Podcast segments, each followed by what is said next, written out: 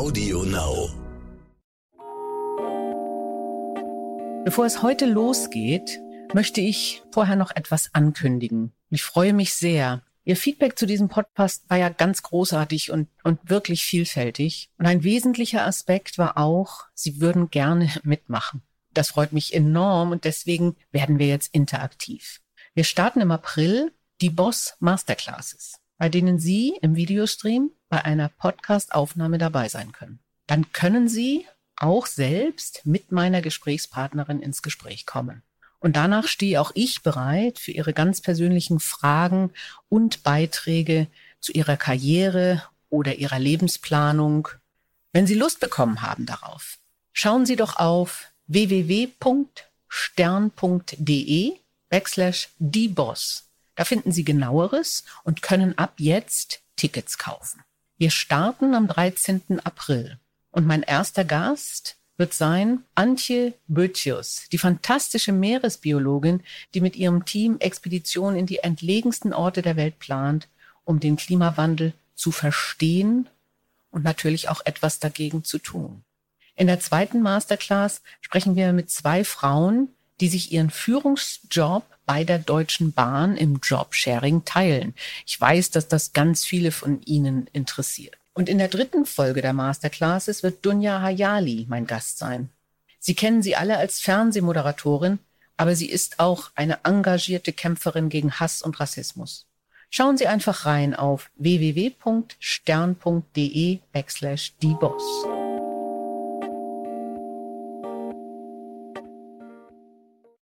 Stellen Sie sich das mal vor, würden Eltern heutzutage zu ihren Töchtern sagen, oh, ne, kommt irgendein Beitrag über einen Maschinenbauer, das ist doch ein spannender Beruf. Würden die das sagen? Ich glaube nicht. Die Boss. Macht ist weiblich. Schönen guten Tag zu Die Boss, der Podcast vom Stern. Ich bin Simone Menne und ich bin Gastgeberin und äh, lade mir immer tolle Frauen zum Gespräch ein, um viel zu lernen. Meine heutige Gesprächspartnerin ist absolut einzigartig. Es ist nämlich so, dass sie die erste und einzige amtierende Universitätspräsidentin in ganz Deutschland ist, die aus Ostdeutschland kommt. Und äh, uns ist aufgefallen, auch durch das Feedback äh, von Hörerinnen und Hörern, dass wir tatsächlich einen westdeutschen Bias hatten bisher. Wir haben nämlich keine einzige Frau aus Ostdeutschland bisher eingeladen. Und es ist uns noch nicht mal aufgefallen. Und äh, ich glaube, das ist insgesamt ein Dilemma, äh, was man, was wir ja auch noch hier gleich besprechen können. Ähm, ausgebildet ist sie als psychologische Psychotherapeutin und hat äh, unter anderem in Essen, Bielefeld und Leipzig gelehrt. Jetzt ist sie die Präsidentin der Universität Cottbus-Senftenberg. Das ist eine Universität, die eine sehr wichtige Aufgabe hat, nämlich als Motor des Strukturwandels in der Lausitz zu wirken. Also sehr viel, was wir heute besprechen können. Äh, von daher begrüße ich Frau Professor Gesine Grande und ich freue mich sehr auf das Gespräch, Frau Grande. Frau Menne, vielen Dank. Auch ich freue mich sehr. Schönen guten Morgen. Es folgt eine Information des Werbepartners Skoda. Mobilität und Nachhaltigkeit sind keine Gegensätze mehr. Das sieht auch Jens Döme so, der als Außendienstler mehrere 10.000 Kilometer im Jahr fährt. Als es um meinen Firmenwagen ging, habe ich mich für den neuen Skoda Enyaq iV entschieden. Für mich bietet dieser Elektro-SUV die perfekte Kombination aus Komfort und Reichweite. Der neue 100% elektrische Skoda Enyaq iV80 ist komfortabel ausgestattet, auch mit über 500 Kilometern Reichweite. Mehr dazu auf skoda.de slash flotte-enyaq. Meine erste Frage wäre, weil das äh, viele unserer Hörer und Hörerinnen immer wieder interessiert, das stellen wir fest, ähm, was hat Sie bewogen, abzubiegen, sage ich jetzt mal? Denn Sie sind ja von der Wissenschaft oder von der Lehre dann eher jetzt ins Management gegangen, wenn ich den Job einer Präsidentin so mal richtig interpretiere. Das interpretieren Sie ganz richtig. Es ist wirklich ein Managementjob. Naja, das war jedenfalls kein Karriereplan, äh, mhm. um das mal so auf den Punkt zu bringen. Ich weiß nicht, vielleicht mag es Menschen geben, die das als Karriereziel haben, eines Tages mal Präsidentin oder Präsident zu werden, aber ich glaube, normalerweise läuft das nicht so. Und ich bin mehr oder weniger eigentlich gedrängt worden in diese Rolle. Ich hatte damals einen Ruf nach Bremen und äh, meine Vorgängerin an der Hochschule in Leipzig, wo ich das erste Mal als Rektorin fungiert habe, äh, ist ähm, aufgrund unglücklicher Umstände verstorben. Und, und plötzlich wurde ich bedrängt mit der Frage, ob ich nicht Rektorin werden will. Und am Anfang habe ich gedacht, die Leute machen Witz. Ich habe wirklich, ich habe es einfach nicht ernst genommen. Ähm, aber nachdem ich mich ein paar Wochen amüsiert hatte, habe ich gedacht, also irgendwie, doch. jetzt muss ich mich doch mal ernsthaft damit auseinandersetzen. Und wenn ich ganz ehrlich sein darf, bei dieser ersten Bewerbung habe ich bestimmt die ersten vier Wochen jeden Tag gedacht, ich ziehe meine Bewerbung zurück. Mhm. Weil das eigentlich eine Rolle ist, auf die ist man gar nicht vorbereitet. Und es gab schon auch viele Ambivalenzen. Die Frage, kann ich mich wirklich von der Wissenschaft lossagen? Ich hatte ja gerade eine neue Position als Professorin äh, an einer Universität in, in Bremen übernommen. Ähm, und auch die fehlende Vorstellung, ähm, ich weiß nicht, wie Ihnen das mal irgendwann gegangen ist, aber man weiß ja am Anfang einfach gar nicht, wie so ein Job funktioniert. Das studiert man nicht, das lernt man nicht und eigentlich gibt es auch niemanden, der einem das erklären kann. Also das Aber ist es jetzt das ist wirklich wichtig, eine wichtige Aussage und Sie haben völlig recht. Also zum einen finde ich wichtig, äh, dass äh, dass selbst wenn es von außen so aussieht, äh, selten eine Karriere ja so geradlinig und geplant ist, äh, wie alle dann denken. Mhm. Äh, und zweitens finde ich es wirklich wichtig, auch den Mut zu haben, zu sagen, um Gottes Willen, ich wusste gar nicht, was ich tun soll. Äh, und, und, äh, und ich hatte auch niemanden, der mich richtig anlernt. Wie, wie, sind Sie, wie sind Sie damit umgegangen? Wie haben Sie sich denn da reingearbeitet? Das war wirklich interessant, weil im Rahmen so des Wahlkampfes, äh, es gab auch Gegenkandidaten, habe ich ganz viele Gespräche geführt. Und eigentlich war das entscheidend, weil je mehr ich mit Leuten gesprochen habe und mir ja, Erwartungen und Vorstellungen angehört habe, je mehr ich mich damit beschäftigt habe, mit den Zahlen und, und natürlich habe ich dann auch mit anderen Rektoren, Rektoren oder Präsidenten gesprochen, äh, desto mehr habe ich überhaupt ein Gefühl dafür für, bekommen, ja, auf was ich mich da einlasse. Und dann hat es angefangen, mich wirklich zu interessieren so dass zum Zeitpunkt, als die Wahl war, ich ganz entschieden war, dass ich das unbedingt machen möchte. Und dann ist es ja noch mal ein Schritt, wenn man wirklich im Job ist, wohl, was wohl dann um einen herum losgeht. Das heißt, die Vorstellung, die man hat und die man, äh, es ist ja so, dass man bei einer Berufung dann vor einer Findungskommission ja auch präsentieren muss, was die Pläne sind, die man selber so vorhat. Äh, und äh, dann freut man sich, dass man gewonnen hat und dann möchte man die Pläne umsetzen und wahrscheinlich kommt dann einiges anders, als eigentlich der Plan war, richtig? Ich glaube, man sitzt in seinem Büro. Im Grunde ist das ja auch oft ein Erleben von einem gewissen Kontrollverlust, weil in einem Konzept ist alles gut organisiert und man hat auch eine gute Strategie. Aber der Alltag bedeutet einfach ganz oft, dass die Dinge vollkommen anders passieren, dass man mindestens ein Drittel seiner Zeit Feuerwehr spielt, dass äh, ja, Widerstände auftauchen, unerwartet ist. Ich finde das ja gerade den den ganz großen Reiz an einer so komplexen Aufgabe, dass es im Grunde nicht planbar ist. Aber am Anfang, glaube ich, ähm, muss man das erstmal zulassen. Hm. Und Sie müssen ja auch, ähm, ich selber war mal äh, Vorsitzende von einem Hochschulrat, Sie müssen ja auch vermitteln. Das heißt, äh, zwischen einem ähm, zwischen den Studenten, den Professoren, der Politik, äh, die ja bei Ihnen auch eine, eine große Rolle spielt, weil sie so wichtig sind für die Region, äh, und zwischen den Unwägbarkeiten, zum Beispiel eines Budgets oder ähm, Drittmitteljahr oder nein, richtig? Ja, also das ist ganz richtig. Ähm, und also sagen wir mal, früher ne, hat man immer gedacht, so eine Universität, die ist wie ein Elfenbeinturm, die überdauert die Jahrhunderte, die ist äh, auch so ein bisschen abgehoben von den, von den Mühen der Ebene. Aber inzwischen sind die Erwartungen sowohl der Politik als auch der Wirtschaft an die Universitäten schon enorm gewachsen. Aber vielleicht ist der, der wichtige Unterschied äh, zu einem Wirtschaftsunternehmen eher der nach innen, dass ja eine Universität, also ich bin in dem Sinne ja nicht wirklich Chefin. Mhm. Ähm, das heißt nicht für umsonst primus inter pares. Also im Grunde habe ich ein paar Rechte, aber ich kann überhaupt nichts machen, wenn ich nicht ständig einen Konsens, ein Einvernehmen, eine demokratische Mehrheit organisiere und das anders als in der Politik, ohne dass ich eine Fraktion hinter mir habe. Mhm. Als wir damals einen Präsidenten oder eine Präsidentin gesucht haben, an der Universität, wo ich Hochschulratsvorsitzende war, da war es wirklich schwierig und es war auch wirklich die Aussage von anderen Hochschulratsmitgliedern, es möchte keiner mehr Präsident werden, weil es so schwierig ist, weil man eben nicht Chef ist, aber gleichzeitig trotzdem sehr hohe Erwartungen erfüllen muss. Ja, also es gibt natürlich immer noch, wie Sie sehen, auch genügend Leute, die es am Gott Ende sei machen. Dank. Aber was man schon sieht, ist, dass es immer häufiger vorkommt, dass auch Präsidentinnen oder also Präsidenten ja eher äh, auch nach einer Amtszeit nicht wiedergewählt werden. Weil diese Konflikte auszutragen, macht einem einfach auch immer zwangsläufig viele Feinde. Da kann man noch so kommunikativ sein, noch so ausgleichend, noch so visionär. Ähm, mit jeder unternehmerischen Entscheidung äh, fühlen sich auch Teile der Universität nicht gut mhm. versorgt oder bedacht. Ne? Ja, ja. Und jede Veränderung erzeugt Widerstand. Das ist wirklich eine schwierige Situation. Ich finde, das macht nichts, dann werde ich nicht wieder gewählt. Aber vielleicht muss man sich davon wirklich auch ein Stück von Anfang an frei machen von der Erwartung.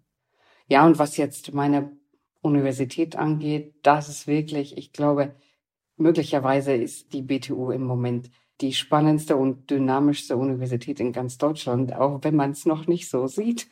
Aber wir kommen ja aus einer seltsamen Geschichte und äh, wir haben jetzt durch den Strukturwandel wirklich eine solche Konzentration an Ansiedlungen, an äh, neuen riesigen Vorhaben, dass wirklich auch innerhalb der Universität Profile entstehen werden, dass wir hier eine so große kritische Masse an an Wissenschaftlerinnen und Wissenschaftlern versammeln werden. Und wenn es gelingt, dass wir daran glauben, dass in fünf oder zehn Jahren äh, wirklich äh, man die Universität und die Region kaum wiedererkennt. Ich glaube, dann schaffen wir das auch. Das hört sich super an. Machen Sie mal ein bisschen Werbung, ganz konkret. Warum sollte eine junge Wissenschaftlerin jetzt nach Cottbus kommen? Ich glaube, das eine ist, dass wir eben nicht nur ganz große wissenschaftliche Themen wie Energiewende oder Transformation, Folgen von Strukturwandel im Klimabereich, im Landschaftsbereich, im Umweltbereich hier konzentriert bearbeiten, sondern das Verrückte bei uns ist, sie können zugleich auch wirklich die Welt gestalten. Mhm. Also wir sind auch ein Labor. Und ich glaube, diese Möglichkeit, dass das so unmittelbar miteinander verschränkt ist, die kommt vielleicht nicht so oft vor. Und das Zweite ist, wir sind eben einfach unfertig. Wir sind hier so ein bisschen raff. Wir sind schon auch in der Lausitz äh, irgendwie eine spezielle Form von Osten im Aufbruch. Wir haben bei uns eine Lichtenberg-Professur, mit dem habe ich mich neulich unterhalten. Der hatte auch ein Angebot von der TU München. Und der hat zu mir gesagt, ja, aber in der TU München ist alles schon fertig. Und dann mhm. habe ich gedacht, gehe ich mal nach Cottbus. Hier ist alles wirklich unfertig. Und wer da Lust drauf hat, wirklich Einfluss zu nehmen, auch so ein ganzes Gebiet zu gestalten, ich glaube, der ist bei uns gut aufgehoben. Okay. Das heißt, also wenn jemand sich mit äh, erneuerbaren Energien beschäftigt oder mit Stadtplanung, kann man tatsächlich sagen, okay, du, du forschst nicht nur, du kannst es hier auch direkt umsetzen vor der Haustür. Du kannst und musst. Ja, okay, du musst auch, ja. Mhm, okay, okay, spannend. Ähm, was sind Lausitz-Vorhaben? Ja, der Stru also wir haben ja jetzt dieses ähm, Struktursteckungsgesetz mhm.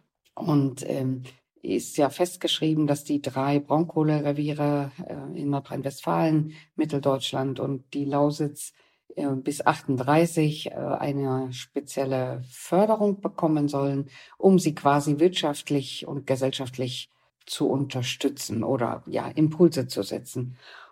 Und das sind oft wirklich große Projekte. Also da geht es dann um so ein Energieinnovationszentrum, wo es darum geht, wirklich mit äh, viel Manpower Forschung zu implementieren und Innovation und Transfer zum Thema, wie kann man Energiesysteme der Zukunft entwickeln, steuern, mit dem Energiemix, mit allen Fragen, Ausstieg, Kohle, aber auch was dann äh, die damit zusammenhängen oder.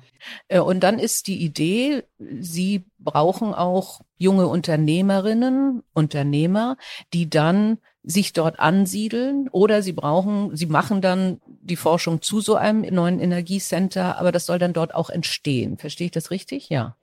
Im Grunde ist das jetzt die erste Phase, ist, äh, hat den Fokus auf Implementierung dieser auch wissenschaftlichen und Innovationsfelder. Und oft sind da aber schon ganze Netzwerke von Unternehmen mit beteiligt. Ist es ein guter Ort, um als äh, Start-up-Unternehmen sich aufzustellen? Es ist hier eine Region, es gibt so viel Freiräume. Durch diese massive Verdichtung von, von Innovation, Technologie, Forschung und, äh, und Wissenschaft und Fraunhofers und so, ich glaube, da steht, entsteht auch so eine Dynamik, wo es vielleicht wirklich spannend sein könnte, äh, dabei zu sein und dann wir haben hier Raum genug. Es ist auch schon angedacht, ne, rund um den Campus äh, so Flächen auch freizuhalten dafür.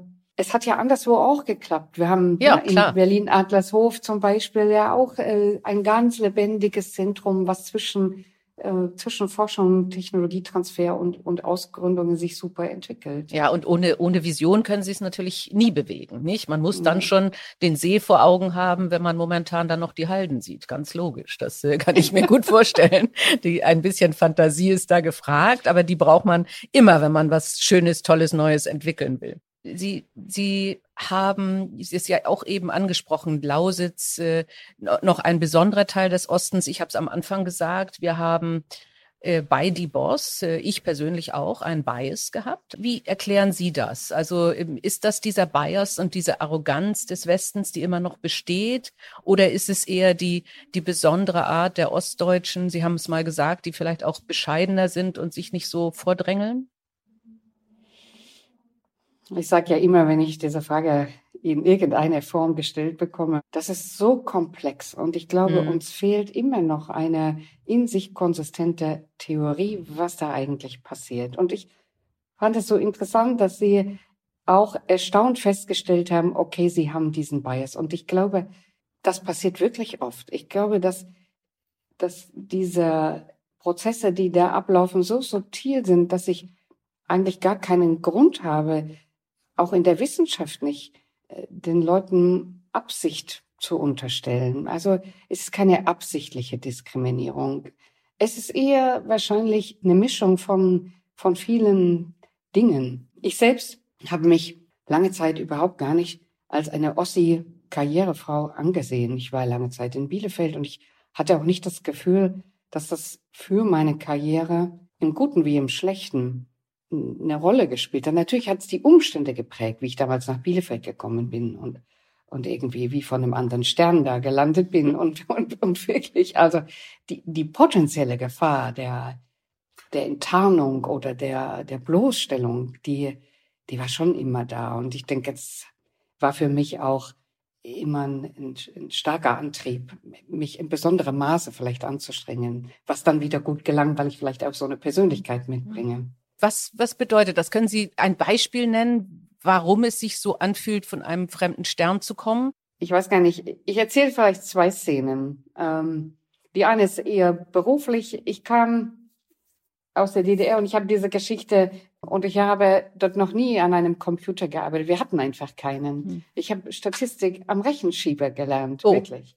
Und dann komme ich nach Bielefeld. Äh, mein Prof äh, war verspätet, stand im Stau auf der Autobahn und sagt zu mir, geh mal in die Bibliothek und besorg mir mal XY. Und dann gehe ich in die Bibliothek, Modellbibliothek, Uni Bielefeld und alles ging nur mit Computer. Das äh, war so so krass, weil ich gedacht habe, mein erster Tag. Und wenn ich jetzt frage, wie man Computer bedient, jeder bedient. Oh. oh, die Frau aus dem Osten, mein Gott.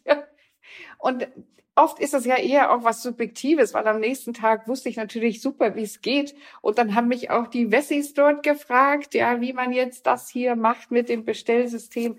Aber das eigene Erleben war drastisch. Und dann bin ich mit einem Kollegen, äh, der hatte mir versprochen, der hat ein Segelboot, wir, wir fahren mal am Wochenende äh, da zu so einem See. Und das war kurz, vielleicht zwei Monate oder so war ich da da. Und wir sind in den Supermarkt gegangen, um noch Sachen einzukaufen für unsere Versorgung. Und der sagt zu mir, wähl mal eine Flasche Wein aus. Und es ist also so eine andere Geschichte. In der DDR gab's Wein, vielleicht, weiß ich nicht, fünf, sechs Sorten oder so, aber man hatte überhaupt keine Ahnung, weder von Trauben noch von Herkunft, äh, irgendwas. Und ich stand da im Supermarkt einem Regal gegenüber mit ungefähr 200 Sorten Wein und ich hatte keine Idee, kein, also kein Kriterium, kein Nichts, um diese Wahl zu treffen. Und ich habe das als so beschämend, als so überfordernd, als so äh, ja wie von einem anderen Stern erlebt, dass ich einfach, ich habe dann da vor dem Regal gesessen und bin in Tränen ausgebrochen und habe, glaube ich, auch diesen Kollegen in totale Verwirrung gebracht. Ähm, die Unterschiede waren wirklich, wirklich, wirklich groß. Das ist tatsächlich etwas, was, was man sich kaum reinversetzen kann. Ich habe soeben mitgedacht. Ähm, einerseits glaube ich, macht man sich natürlich kleiner, als man ist, weil wie gesagt, äh, mein erster Tag äh, an der Uni, äh, Unibibliothek war für mich auch äh, Grusel, weil ich auch nicht wusste, wie geht das ja. eigentlich, nicht? Ja. Äh, und äh, und äh, aber ich habe es jetzt eben auch mal vielleicht verglichen mit meiner Zeit in Nigeria, wo auch alles so völlig anders ist und man nicht weiß, wie man sich zu verhalten hat in einem ja. anderen System. Und dazu kommt noch, dass wenn ich heute irgendwo hinkäme, ich würde mit einem ganz anderen Selbstbewusstsein dahin gehen. Und ich würde mich mhm. hinstellen und würde sagen, weißt du, da habe ich gar keine Ahnung. Also mhm. jetzt sag mir mal. Äh, und es wäre alles gut. Ja. Aber damals, das war eben so verbunden mit, mit dem, mit diesem Anpassungsdruck, mit dem Beweisdruck, ja, dass wir irgendwie keine Menschen dritter Klasse sind oder mhm. so. Und mhm. man konnte das gar nicht schaffen. Also das, ich war ja immerhin damals, ich weiß gar nicht, 91, äh, ich war ja dann auch schon 27, eine Zeit, wo man eigentlich als Mensch irgendwie auch schon weiß ein bisschen, wer man ist und ähm, mhm. ja. Also es gab diese Unterschiede zwischen den jungen Frauen in Hannover und denen in Leipzig. Äh, Sie selber waren ja als ostdeutsche Frau in Westdeutschland, als Sie dann Ihr Kind bekommen haben. Ähm, wie, wie ist das aufgenommen worden? Hatten Sie da, haben alle gesagt, wie kannst du nur gleichzeitig weiter arbeiten? Ähm, ich glaube, innerhalb der Uni ist es noch, ist das vielleicht viel, viel eher möglich, obwohl es ja viele Frauen gibt, die sich an Universitäten dann äh, entscheiden, gar keine Kinder zu bekommen. Aber ich, ich erinnere mich an, zwei Dinge auf Anhieb. Das eine, ähm, ich wollte dann nach einem Jahr wieder arbeiten gehen und bin von einer Kindereinrichtung zur anderen gezogen. Und die haben mich so, so abgewertet, so in Frage gestellt, also auch mit so Aussagen konfrontiert, dass ich es ja nun wirklich nicht nötig hätte, mein Kind äh, in so eine Einrichtung zu geben. Und ich habe auch keinen Platz gekriegt. Also die haben mir das einfach verweigert, weil sie das moralisch so unmöglich fanden und das als eigentlich nur für, für was weiß ich, alleinerziehende Frauen aus äh, ganz benachteiligten Verhältnissen oder so, die wenigen Plätze zu haben sind. Und das hat mich tief getroffen. Das hat mir ein Schuldgefühl verursacht, was ich bis dahin gar nicht hatte.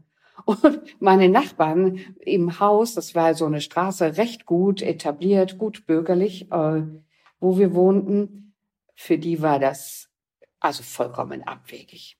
Die gingen alle nicht arbeiten, die Frauen. Hm. Die brachten vielleicht dann ihre Kinder später mal im Kindergarten bis mittags und dann wurden sie wieder abgeholt, nur damit sie in der Zwischenzeit kochen konnten oder, also das ist jetzt, klingt härter, als es vielleicht gemeint ist. Aber das war ein so krasser Unterschied im Lebensstil der Frauen, die ich dort um mich hatte und meinen eigenen Vorstellungen. Da war ich wirklich, da war ich schon ziemlich außen. Und das war, das war in den 90ern, richtig? Ja, 97 ist mein Sohn geboren. Ja. Also wenn, meine Mutter hat auch immer gearbeitet und die musste sich sowas auch anhören, aber ich bin 1960 geboren. Also, dass sich da so wenig getan hat, ist wirklich äh, Wahnsinn. Ja, war sicher auch so ein Soziotop, die schicken ihre Kinder dann auch nach England aufs Internat und die hatten ein Pferd und ja, so. Ja, okay. ja. mhm. Gut. okay. Ähm, also im Westdeutschland 1997 keine Kinderbetreuung äh, oder wenn es welche gab, äh, dann tatsächlich nur, wie Sie eben gerade geschildert haben, für besondere Verhältnisse. Und das ist ja dann auch ein großer Unterschied zur früheren DDR, wo Kinderbetreuung selbstverständlich war, weil und deswegen auch alle gearbeitet haben. Die Frage ist vielleicht einerseits, haben alle gearbeitet, weil es Kinderbetreuung gab oder mussten sie arbeiten und deswegen musste der Staat eine Kinderbetreuung zur Verfügung stellen? Also ich, ich glaube, es gibt eine, eine Wechselwirkung. Ja, ich glaube schon, die Ideologie der DDR war, alle gehen arbeiten mhm. und deswegen äh, mussten die Kinder halt versorgt werden. Mhm. Das passt schon auch ganz gut in, mhm. in das ideologische System. Auf der anderen Seite ist es eben so, wenn die Kinderbetreuungsmöglichkeiten nicht da sind, wie ich jetzt an meinem eigenen Fall erlebt habe, dann, dann äh, perpetuiert man damit auch äh, Verhältnisse, weil es einfach unmöglich ist, ohne schlechtes Gewissen mhm. oder ohne sehr großen finanziellen Aufwand äh, das zu organisieren. Und es gab auch so viele Vorurteile gegenüber der Kinderbetreuung. Und ich denke, je mehr jetzt der Anteil, also im, im Kita-Bereich sind wir ja im Kindergartenbereich mhm. jetzt auch in den westlichen Bundesländern, also in den alten Bundesländern, äh, sehr deutlich nach oben gegangen. Und man merkt, die Kinder nehmen keinen Schaden. Mhm. Ja? Im Gegenteil. Also, genau. Moment, momentan ja? diskutieren wir alle, dass die Kinder Schaden nehmen, weil sie zu Hause sind. Zumindest für manche ja. ist es eben ja. Vorteil. Ja. ja. Nee, also das muss ich auch bestätigen. Ich habe überhaupt keinen Schaden genommen, weil meine Mutter immer gearbeitet hat. Im Gegenteil. Also es, meine Mutter war selbstbewusst und, äh, und dadurch guter Laune und äh, unabhängig. Genau. Ja, ja. Mhm. Gut. Genau. Mhm. Ja, es ist ja so ähnlich wie äh, die, diese Diskussion, warum sind so wenig Frauen in Führungspositionen? Ja. Wo auch trotzdem viele Männer sagen, ja, aber ich habe Frauen immer gefördert, wo ich dann aber mich umgucke bei diesen Herren und sage, ja, aber es ist keine da. Ähm, und, und das ist auch dieses teilweise, glaube ich, dieses Unconscious, ja, und unterbewusste Stereotypen, die wir im Kopf haben. Ähm, und andererseits ähm, vielleicht aber auch äh, die Sozialisierung, dass, dass man als Frau vielleicht eben nicht so nach ganz oben strebt, sondern sagt, ich habe eben auch noch vieles andere äh, und, und deswegen habe ich nicht den Druck vielleicht wie die Männer, mhm. aber vielleicht auch nicht das Bestreben. Und es hört sich für mich äh, ähnlich an. Also bestimmt. Ich glaube, dass, dass beide Seiten eine Rolle spielen, die wahrscheinlich seltenst bewusst ist und die auch vielfach gebrochen ist durch bestimmte auch Rahmenbedingungen, ja, gesellschaftliche Stereotype, Zeitgeist, was weiß ich. Ich bin mal gespannt, wie das in 20 Jahren sein wird. Ja, ja, ja, es muss sich ja eigentlich auflösen, aber das denken wir ja bei den Frauen auch schon längere Zeit. Was ich ja hochinteressant finde bei der Recherche, ähm, habe ich äh, auch Vergleiche gesehen äh, von, von äh, Laufbahnen von Frauen im Osten und im Westen.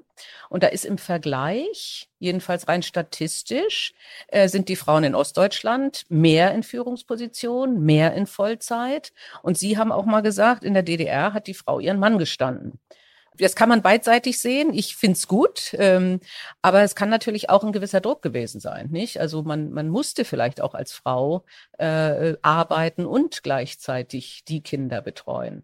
Wie war das? Und wie wirkt sich das heutzutage immer noch aus? Das ist wirklich interessant. Wir hatten ja keine Emanzipation der Frauen im westlichen Sinne.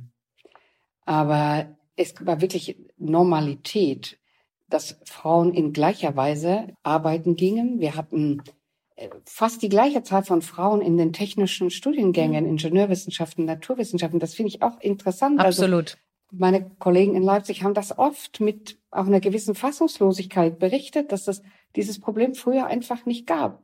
Die Mädchen gingen zum Schachclub und zu äh, äh irgendwelchen Mathematikzirkeln. Wir hatten dieses ich sage das mal mit Vorsicht, aber dieses bürgerliche Ideal der der Mondänen oder der ja der, der das gab's einfach nicht. Ja. Kann man das wieder hinkriegen? Also da haben wir ja was verpasst, ganz offensichtlich, nicht? In dem Sinne, dass wir gesagt haben, dieses dass es gar nicht aufgefallen ist, Mann oder Frau, dass äh, egal war, äh, Frauen genauso MINT-Fächer gemacht haben wie Männer und im Zweifelsfall Männer auch genauso Kunst oder äh, ähm, heutzutage typisch weibliche Fächer äh, auch, auch belegt haben. Gibt es eine Methode, die wir anwenden könnten, die, die damals funktioniert hat, um sowas wieder zurückzuholen? Ich glaube übrigens, dass Männer nicht gleichermaßen Frauenberufe übernommen haben. Aha, nur, okay. Dass, dass die Frauen diese Einschränkungen nicht hatten. Ich glaube, man kann das nicht einfach so hinkriegen. Das, ja. ich, ich denke, dass das war eine sehr stark auch gesellschaftlich und ideologisch geförderte Positionierung. Es gab keine Sonderregeln. Es, es sollte ja auch eigentlich dieses kleinbürgerliche, ne, äh, mhm. sollte ja abgeschafft werden. Der Mann als Verdiener, das war einfach nicht attraktiv. Mhm. Und ich habe mal, als ich in, in Leipzig in meiner Zeit als Professorin, habe ich mal so, eine, so ein studentisches Projekt betreut. Und die haben dann Studierende in Hannover und in Leipzig befragt zu ihren Karriereambitionen und zu ihren Vorstellungen zur Familiengründung. Das war irgendwann in den 2000er, weiß ich nicht, 2012 vielleicht oder mhm. 11. Und es war so gravierend, der Unterschied, immer noch, dass eben in, in Leipzig die jungen Frauen immer noch den Plan hatten, Kinder zu kriegen, schon, aber danach auch selbstverständlich wieder arbeiten zu gehen in Hannover eben die jungen Frauen sagen, na, mal gucken und dann wenn vielleicht in Teilzeit und, und wie soll man das wieder hinkriegen? Mhm. Das, ich sehe eher, dass alles, was über die sozialen Medien vermittelt wird und äh, dass, dass das eher ein Schritt noch viel mehr rückwärts ist. Mhm. Ich merke das zum Teil auch. Also die Influencerinnen machen Kosmetik und Mode äh, und nur wenige. Es gibt eine ganz herausragende, die da tatsächlich auch Wissenschaftspodcasts macht äh, ja. und Erklärung. Äh, aber äh, ist dann doch halt häufig dieses äh, nächsten Topmodel oder, oder solche Bilder. Das äh, beobachte ich auch. Ähm, ich, äh, ich sehe aber auch schon jetzt wieder eine Tendenz in die andere Richtung, wo man wirklich auch andere Rollenvorbilder hat und ähm, dass äh, wir jetzt eine, eine CEO in einem Wissenschaftsbereich haben, äh, jetzt bald äh, bei Merck, äh, die ja auch aus der Wissenschaft kommt. Äh, wir haben Vorbilder wie Sie, äh, wo ich dann schon die Hoffnung habe, dass diese Vorbildwirkung äh, auch funktioniert. Wobei uns natürlich derzeit auch Sorgen macht, dass äh, äh Corona Frauen eher wieder zurückdrängt. Also dass es gar wohl ganz klare wissenschaftliche Erkenntnisse gibt, dass Frauen mhm. sich noch mehr zurückziehen in den familiären Bereich, einfach weil das notwendig ist. Ja, und, ja. und Pflegesachen, äh, Kinderübertreuung jetzt wieder mehr übernehmen müssen und deswegen noch stärker zurückgedrängt werden. Beobachten Sie das auch? Ich glaube, es war immer schon so eine Zäsur. Mhm. Man konnte in, in Partnerschaften, äh, glaube ich, bis zu dem Zeitpunkt, wo meine Familie gegründet hat, schon in den letzten 20 Jahren auch ganz gut partnerschaftlich agieren. Das, der Knackpunkt war immer, was passiert, wenn dann Kinder kommen und äh, dann über dieses automatische in die Rolle rutschen. Ne? Am Anfang muss sich ja die Frau kümmern und so weiter. Und schon ist das passiert. Also das will ich auch aus meiner eigenen Biografie sagen, dass ich überhaupt nicht darauf vorbereitet war, was äh, das für eine Einschränkung meiner, meiner, und zwar nur meiner äh, Freiräume bedeutet hat, dass ich plötzlich in die Rolle kam, dass ich bitten musste, dass ich mal zwei Stunden tagsüber irgendwie frei habe oder ich muss das organisieren. Und äh, der Vater des Kindes musste das nicht. Ja. Also das ist wirklich verrückt und deswegen, ja, man muss da sicherlich sehr genau gucken. Und es liegt halt nahe, dass jetzt durch Corona, Homeschooling und so äh, einer zu Hause bleiben muss und dass das vielleicht häufiger äh, dann äh, die, die Frauen sind. Mhm.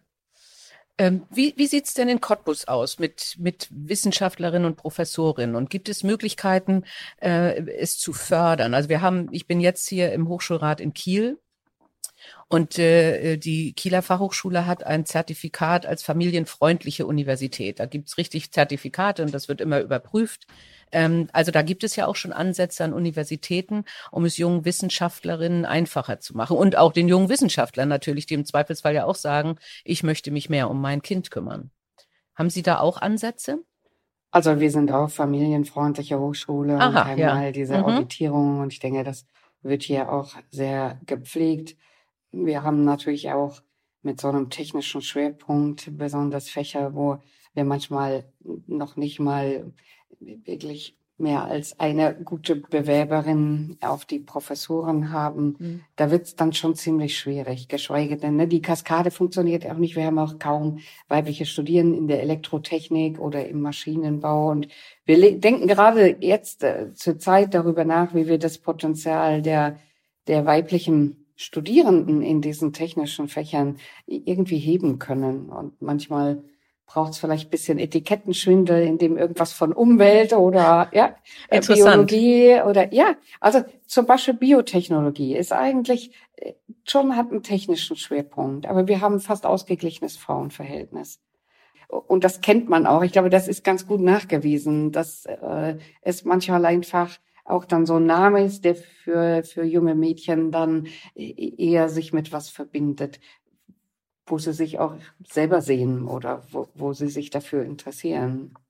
aber nur mit Etikettenschwindel kommt man natürlich nicht weit. Nein, aber aber äh, Sprache macht schon viel aus, nicht? Also wir haben mal äh, ein, ein Training gemacht mit äh, unbewussten Vorurteilen, also unconscious bias mhm. Training mhm. im Vorstand. Und äh, die Trainerin hat uns dann eine Stellenanzeige gezeigt für mhm. eine IT-Stelle. Mhm. Ähm, Erstmal anonym. Sie hat mir hinterher erzählt, das ist meine Stellenausschreibung war für meinen Bereich. Und sie hat uns das gezeigt und hat gesagt, was wird hier gesucht? Und dann hat man das gelesen. Ich habe es gelesen und habe gesagt, man sucht hier einen Mann. Weil mhm. die Sprache so war, dass eine Frau sich nicht drauf beworben hat. Und es war tatsächlich so, wir haben uns gewundert, wir wollten eine Frau. Weil wir mhm. keine Frauen in der IT hatten. Ja. Und wir haben uns gewundert, dass sich keine beworben hat. Und von daher muss man tatsächlich vielleicht gar nicht Etikettenschwindel, aber bestimmte äh, Vokabeln benutzen, die auch Frauen ansprechen. Das äh, ja. ist schon sehr auffällig, ja.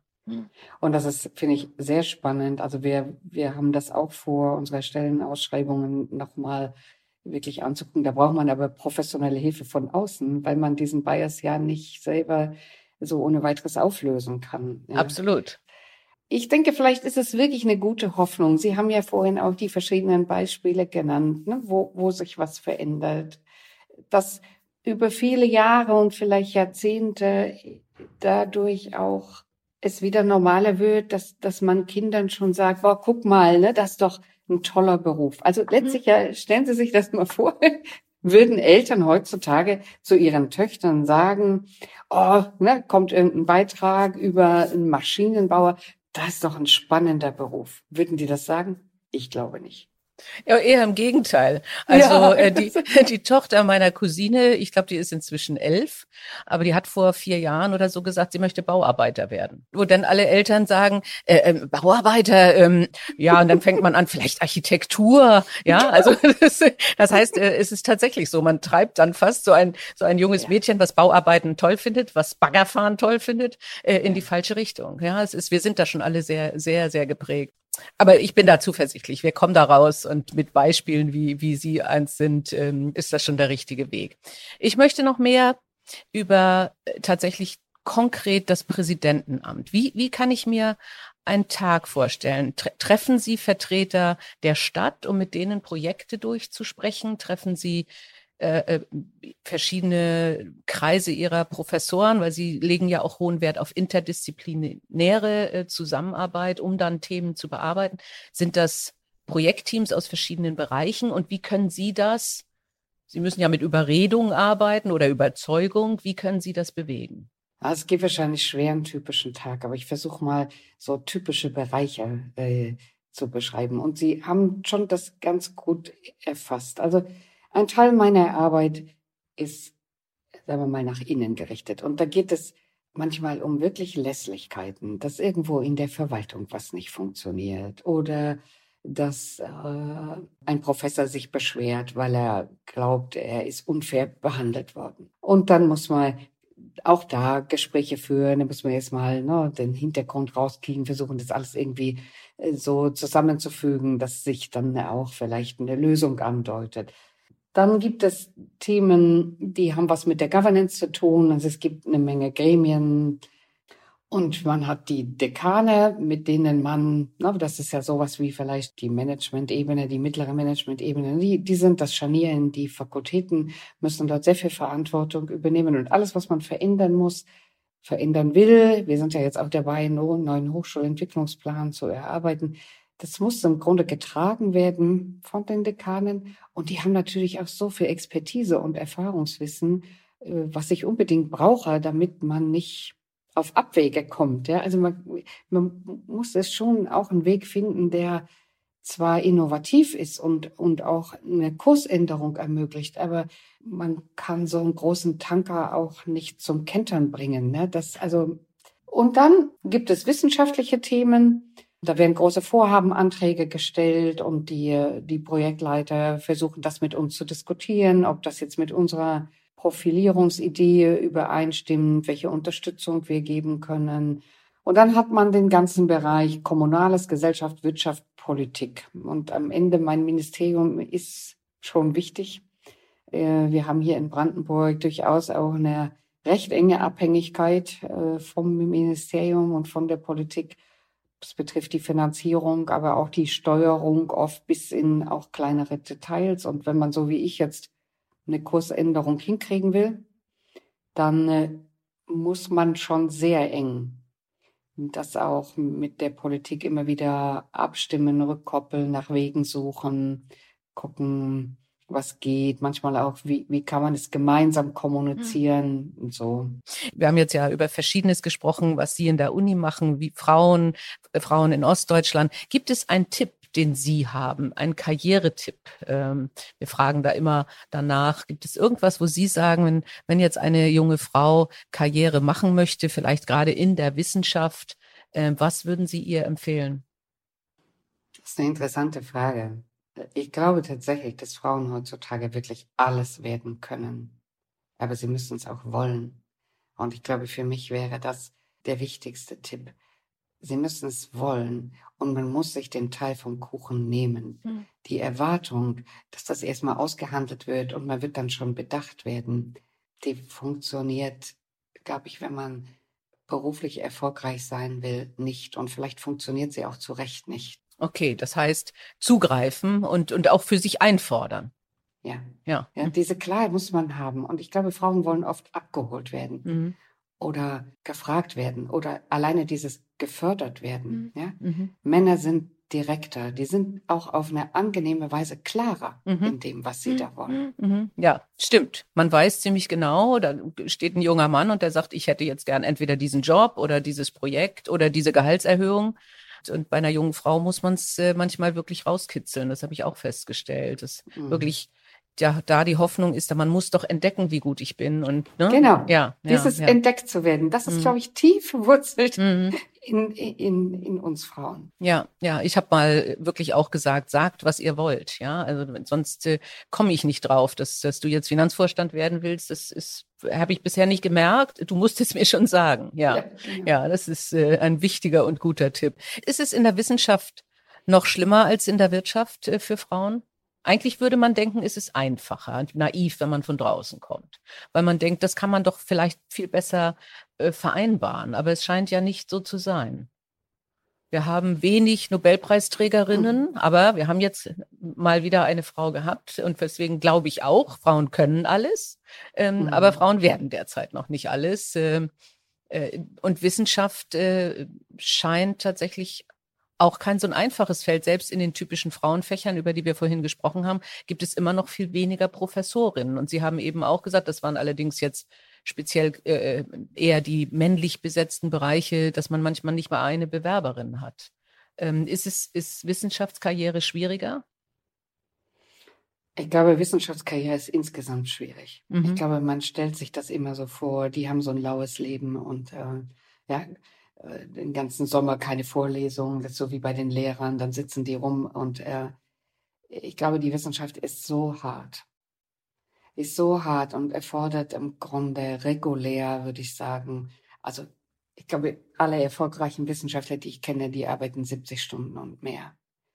In, auf prekären Beschäftigungsverhältnissen, nicht besonders gut bezahlt. Es ist Konkurrent bis zum geht nicht mehr.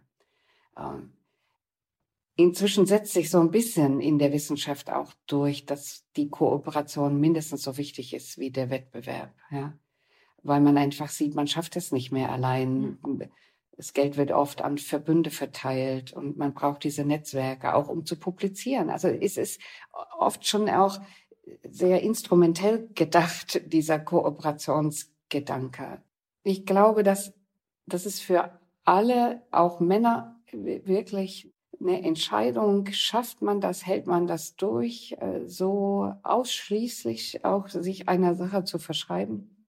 Und vielleicht kann schon sein, dass Frauen an der Stelle dann äh, auch früher, Sie haben es ja vorhin auch gesagt, äh, frühzeitiger sich aufgrund der vielen Alternativen, die sie noch haben, dann auch anders entscheiden. Das heißt, Wissenschaftler wird man nur, wenn man Leidenschaft für sein Gebiet hat oder Fleiß. Also vielleicht mhm. gibt es auch Wissenschaftler, die sind gar nicht so leidenschaftlich, aber die müssen schon dispositionell so eine Fähigkeit und Bereitschaft mitbringen, akribisch und andauernd jedes Wochenende, jeden Abend äh, äh da zu sitzen und in ihre Arbeit zu investieren. Okay noch eine Frage, weil ich auch davon eigentlich überhaupt nichts verstehe. Aber wenn ich lese, Sie sind psychologische Psychotherapeutin, hilft das eigentlich, wenn man auch Präsidentin ist? weil das hat ja was mit Therapie zu tun. Ich denke, es hat viel mit guter Kommunikation und gutem Zuhören zu tun. Und das ist ja, sind ja Eigenschaften, die Sie ganz bestimmt, was Sie ja auch geschildert haben, als Präsidentin unbedingt brauchen. Das Therapeutische ist ja hochsensibel und auch ethisch, ne, äh, ist das ja also mit ganz vielen No-Gos versehen. Ja, ich würde niemals auf die Idee kommen, therapeutisch in meinen jetzigen professionellen Settings zu arbeiten. Das geht gar nicht. Also das, mhm. da kriege ich äh, so richtige Aversionen. Ja. Okay. Aber ich glaube, viel wichtiger oder vielleicht ist es sogar das Wichtigste, dass man sich selbst gut kennt. Also eine Ausbildung als Therapeutin heißt ja vor allem, dass man sehr viel über sich selbst lernen muss. Dass man einfach eine Art von Stabilität und Reflexionsfähigkeit und auch Fähigkeit hat, sich zurückzunehmen, nicht seine eigenen Sachen auszuagieren. Und ich glaube, das ist wirklich eine Kompetenz, die mir extrem hilft. In meinem ganzen Leben, also auch sonst. Ähm, und daneben ist es sicherlich natürlich gut, wenn man, wenn man äh, was versteht vom Konfliktmanagement, von Gesprächsführung und also Aber das, Nachteil ist es sicher nicht. ich finde es hochspannend, ähm, weil ich glaube auch daran, aber es ist natürlich nicht die Realität. Eigentlich müssten Menschen an die Macht kommen, die nicht unbedingt Macht haben wollen. Weil das sind Menschen, die tatsächlich unabhängig sind und das Beste dann für ihre Aufgabe wollen ja. äh, und nicht für sich. Äh, meistens ja. ist es aber umgedreht. Das ist aber total interessant, weil ich glaube, ich glaube, dass es auch mehr Frauen gibt, die die Macht nicht wollen. Und für mich würde ich das ganz klar so sagen. Mir ist Macht unheimlich. Situationen, wo ich das Gefühl habe, jetzt wollen mir alle die Macht zuschreiben, die, also die muss ich auflösen. Weil ich äh, das hatte dann immer auch was mit Macht und Entmächtigung, mit Macht und Abhängigkeiten zu tun. Und ich brauche immer ein Gegenüber, ein Rundherum, von denen ich das Gefühl habe, die sind nicht abhängig, sondern äh, die stehen auch für sich selbst. Sonst, sonst hätte ich auch viel zu viel Verantwortung. Jeder Fehler von mir würde unendlich schwer wiegen. Verstehen Sie? Das ist, also ich habe da ein ganz äh, ein ganz ablehnendes Verhältnis zur Macht. Das ist interessant. Also das habe ich nicht. Und ich finde, Macht, wenn man sie positiv ausübt, äh, kann ja viel Gutes bewirken. Und Macht kann ja auch sein, dass man einfach nur so viele Menschen hat, die an diese Vision von ihnen glauben, dass sie dadurch natürlich in Anführungsstrichen mächtig sind. Solange sie die Macht nicht missbrauchen und nicht jemanden entmächtigen, finde ich das völlig in Ordnung. Ja, das ist wirklich spannend. Also das könnte man mal vertiefen. Okay. Gut. Na, natürlich äh, wäre das gelogen. Ich, ich habe einfach schon durch meine Position eine gewisse Macht. Aber ich habe eben eher einen Vorbehalt, äh, diese Macht auf eine bestimmte Weise auch auszuüben. Also eigentlich glaube ich, tendenziell wäre ich lieber immer ein, äh, ein, ein Mitglied im Team mit einer, mit einer Berechtigung zum letzten Wort. ja, dann sind Sie aber als Präsidentin sehr, sehr gut platziert, weil da sind Sie ja Primus unter Paris oder Prima unter Paris. Äh, und äh, und äh, vielleicht ist es genau deswegen, dass es Ihnen so viel Spaß macht und Sie so, so gut sind und so unabhängig sind. Also ich denke, diese Unabhängigkeit ist auch wichtig, dass Sie sagen, wenn die mich nicht wieder wählen, aber bis dahin gebe ich mein Bestes. Äh, und wenn Sie nicht wieder gewählt werden würden, was ich nicht hoffe, ähm, würden Sie dann wieder Therapie machen? Möchten Sie dahin zurück? Zurück irgendwann? eigentlich habe ich das schon sehr lange nicht mehr gemacht. Das war wirklich, ich habe im Grunde eigentlich drei Phasen in meiner Biografie. Die erste war wirklich diese klinische Orientierung mit der Therapieausbildung und allem. Und die zweite war dann meine wissenschaftliche Zeit. Und äh, ich glaube, wenn man einmal in so einer Managementposition ist und, und mit so komplexen Dingen gearbeitet hat, ich kann mir nicht vorstellen, nochmal wieder so in, in den Bereich zurückzugehen. Mhm. Gut, also das äh, dann eher weiter in irgendeiner Form gestalterische Führungsaufgaben im Rahmen von Wissenschaft und Lehre. Ja. Genau. Das bringt uns zu meiner letzten Frage, denn wir reden jetzt schon äh, so gut wie eine Stunde. Ich, und wir könnten, glaube ich, noch schön lange weiterreden. Ähm, vielleicht komme ich wirklich mal nach Cottbus. Äh, ich war noch nie da und wir reden mal über Macht. Äh, das das finde ich so toll. Wirklich. Ich lade Sie ganz herzlich ein. Okay, dann haben wir einen Plan. Sobald das Reisen wieder einigermaßen locker geht, äh, komme ich vorbei. Da, das ist versprochen. Und dann Meine, reden wir über Macht. Genau. Super, wirklich. Super, schön. Ähm, die letzte Frage ist, und Sie haben eben gerade über drei Phasen von Ihrem Leben gesprochen, ähm, wenn Sie jetzt in 30, 40 Jahren ihre Autobiografie schreiben würden, wie wäre denn da der Titel? Na, das ist ja eine Frage. Sowas wie ein Leben in Unruhe. Ein Leben in Unruhe. Mhm, mhm. Und zwar positive Unruhe. Ja, Unruhe, aber im Sinne von auch getrieben sein. Wissen Sie, angefangen von meiner familiären Herkunft, über das Verschwinden der DDR, über es gab auch immer viele Zwänge, die bedeutet haben, dass ich nicht zur Ruhe kommen kann. Okay. Und dann bringe ich, glaube ich, auch sicherlich so was Eigenes mit, dass ich immer wieder mich auch in Frage stellen mhm. muss mhm. und diese Unruhe auch immer wieder selber herstelle. Kommen wir nochmal zum Werbepartner Skoda. Auch für längere Dienstreisen ist der neue Skoda Enyaq iV80 uneingeschränkt geeignet, denn er ist per Schnellladung in nur 40 Minuten wieder von 10 auf bis zu 80 Prozent geladen. Mehr dazu auf skoda.de slash flotte-enyaq. Und sehen Sie sich nach Ruhe irgendwann mal? Als ein Konflikt, ja. ja. Aber zugleich ist es immer so was, wo ich denke, noch geht es nicht es ist wirklich interessant. Ich hatte ja zwischen meiner Position in Leipzig und äh, dem Amtsantritt hier ungefähr ein Jahr. Und ich habe immer die Fantasie gehabt, das ist so gut. Ich komme mal zur Ruhe. Und äh, auch die Fantasie eines ganz innerlichen Lebens. Ne? Ich habe darüber nachgedacht, auch einfach ähm, mich mal mit einem Buch zu beschäftigen, äh, zum Thema Einsamkeit übrigens. Ähm, aber es ging nicht. Ich war so getrieben, ich habe gedacht, es ist zu früh. Ja. Ich kann nicht. Ich kann jetzt noch nicht so nach innen gehen.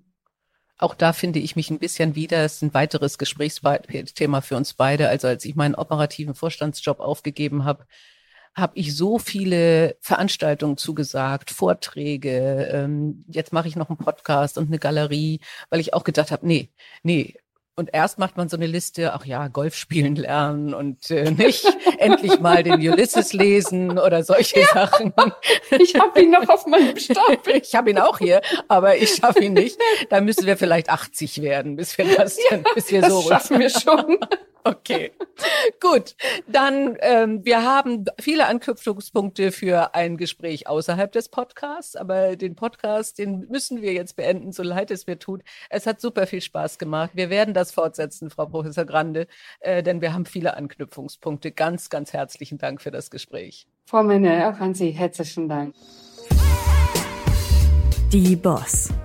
Macht ist weiblich.